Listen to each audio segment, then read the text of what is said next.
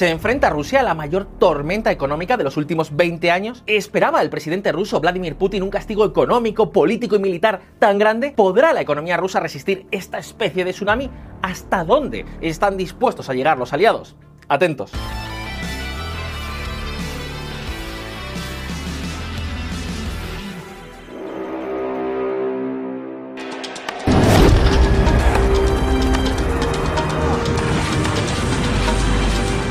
Moscú ha llevado a cabo la mayor ofensiva militar en Europa desde 1945. Una ofensiva que nos ha dejado imágenes que creíamos nunca jamás volveríamos a ver en la vieja Europa. Nos equivocamos.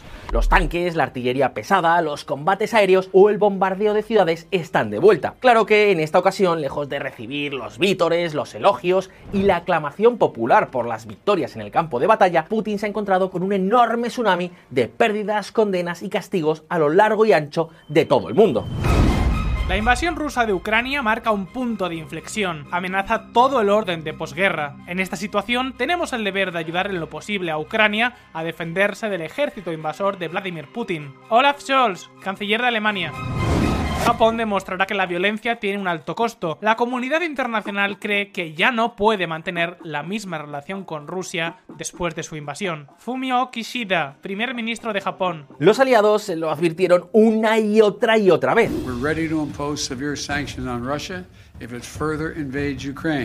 La cruel e injustificada invasión de Ucrania tendría consecuencias devastadoras para la sociedad, la economía y también para el propio ejército ruso. Queridos amigos, amigas, en este vídeo os vamos a contar exactamente cómo los Estados Unidos, la Unión Europea y en general todos los aliados de la OTAN buscan dañar, erosionar y hasta destruir la economía así como buena parte del poder de Rusia. Y ojo, porque quieren conseguirlo a pesar de que el oso ruso continuará siendo un importantísimo exportador de petróleo, gas natural y materias primas. Así que el reto es enorme.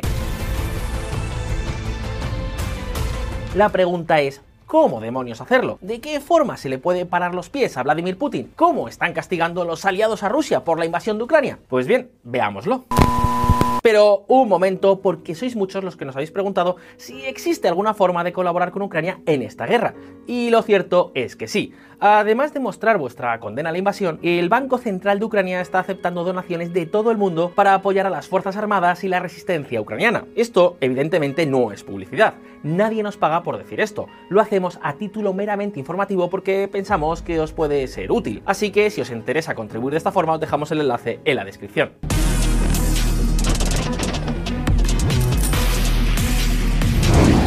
Expulsando a Rusia de la economía mundial.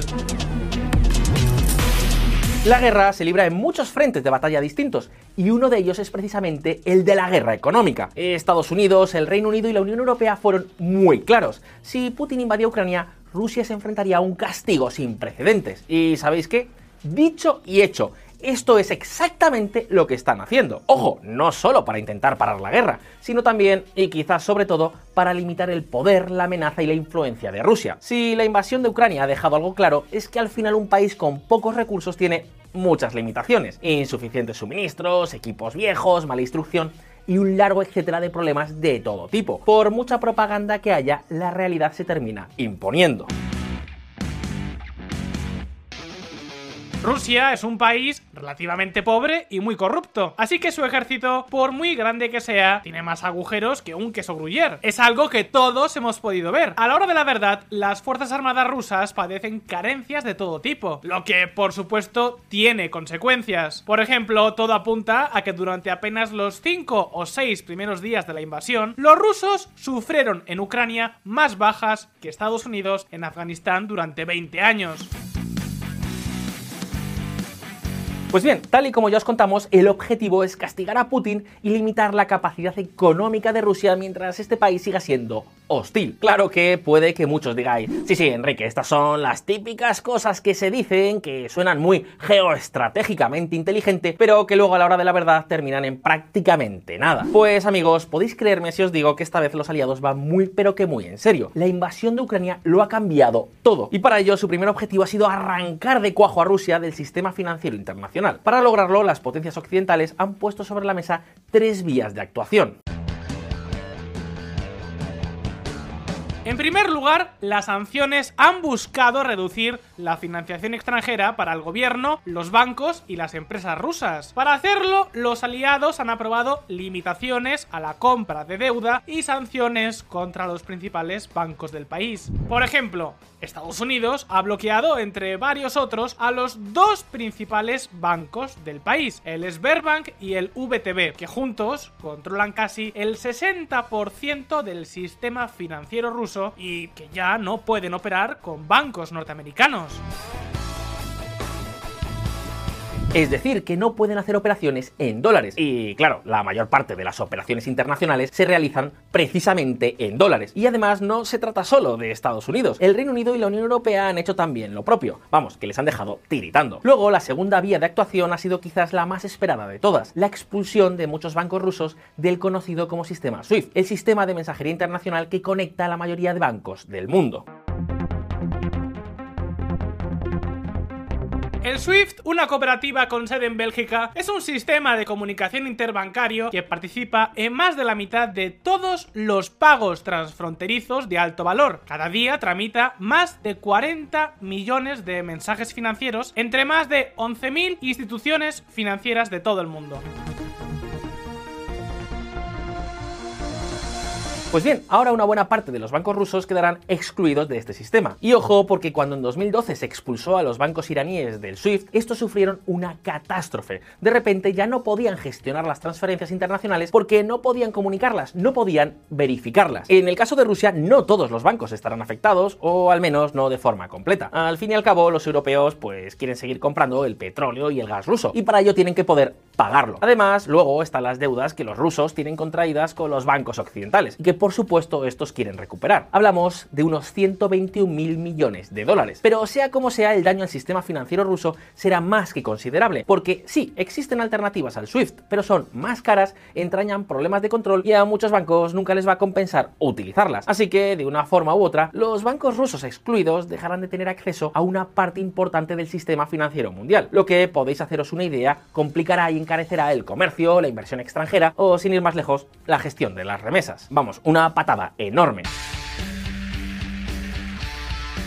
Y luego por último tenemos la tercera vía de actuación. Amigos, la expulsión del SWIFT ha sido la sanción más mediática de todas. Sin embargo, un momento porque el auténtico golpe ha sido la decisión de Estados Unidos, la Unión Europea, el Reino Unido y Canadá, a los que puede que se sumen otros países, de bloquear al Banco Central de Rusia y con ello la mayor parte de sus reservas internacionales. Y es que, veréis, tal y como os contamos en un pasado vídeo, una de las grandes bazas con las que contaba Vladimir Putin eran los más de 600 mil millones de dólares en reservas que Rusia había acumulado durante los últimos años en forma de dólares, euros, oro, yuanes, yenes, etcétera, etcétera. Fijaos.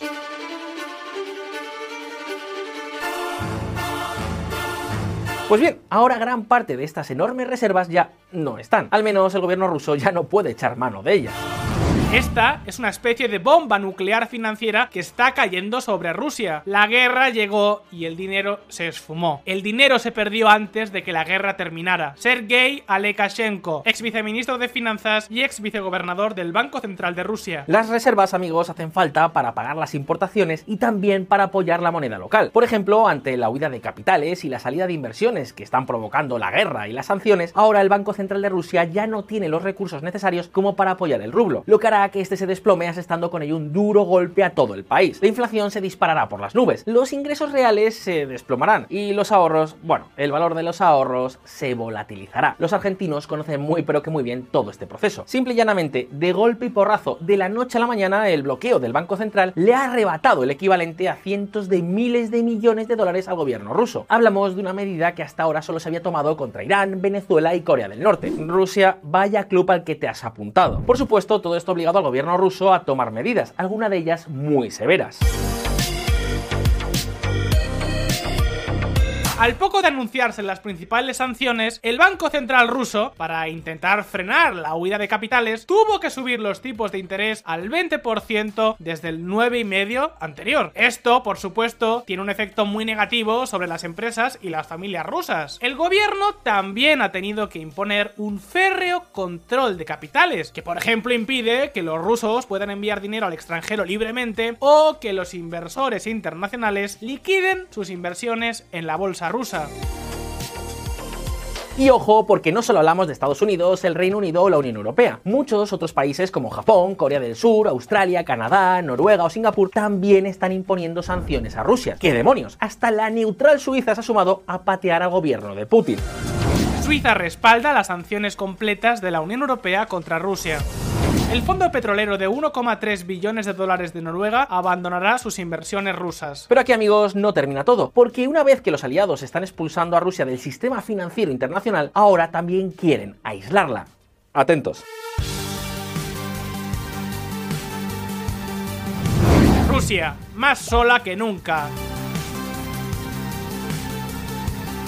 Veréis, junto a las sanciones financieras, los aliados también están aprobando sanciones comerciales que, por ejemplo, le impiden a Rusia comprar productos críticos, como por ejemplo componentes tecnológicamente avanzados. Al mismo tiempo, el riesgo de violar alguna que otra sanción y el riesgo reputacional está haciendo que muchas empresas hayan anunciado que van a cancelar todas o buena parte de sus operaciones en Rusia. Este es, por ejemplo, el caso de Volvo, Daimler, Disney, Jaguar, BP, Shell, Equinor, Intel, UPS, FedEx, AMD, entre otras muchas, muchísimas. Y por supuesto, el país también está siendo suspendido de todo tipo de organismos y competiciones culturales y deportivas, desde Eurovisión hasta el Mundial de Fútbol. La FIFA y la UEFA suspenden a todos los clubes y a la selección nacional. Pero si hay un campo en el que se comienza a ver qué supone realmente el aislamiento de Rusia, ese no es otro que la aviación. Tanto la Unión Europea como el Reino Unido y Canadá han cerrado su espacio aéreo para los aviones rusos. Nuestro espacio aéreo estará cerrado a todos los aviones rusos y eso también incluye los aviones privados de los oligarcas. Ursula von der Leyen, presidenta de la Comisión Europea. Y no solo eso, los aliados también han establecido fuertes restricciones a la venta de todos los bienes y tecnología vinculados a las aeronaves. Es decir, que si un avión va a Rusia y, por ejemplo, tiene un problema, la aerolínea se arriesga a quedarse tirada por no poder conseguir las piezas que necesita. Por eso muchas compañías internacionales están suspendiendo sus vuelos a Rusia. Y aún más, la Unión Europea también ha prohibido que las compañías de leasing de aviones trabajen con aerolíneas rusas. Y ojo, porque más de la mitad de las aeronaves comerciales en Rusia son precisamente arrendadas, que por otra parte es una operativa muy normal en la industria. Vamos, que entre unas cosas y otras los cielos de Rusia se van a quedar muy pero que muy vacíos.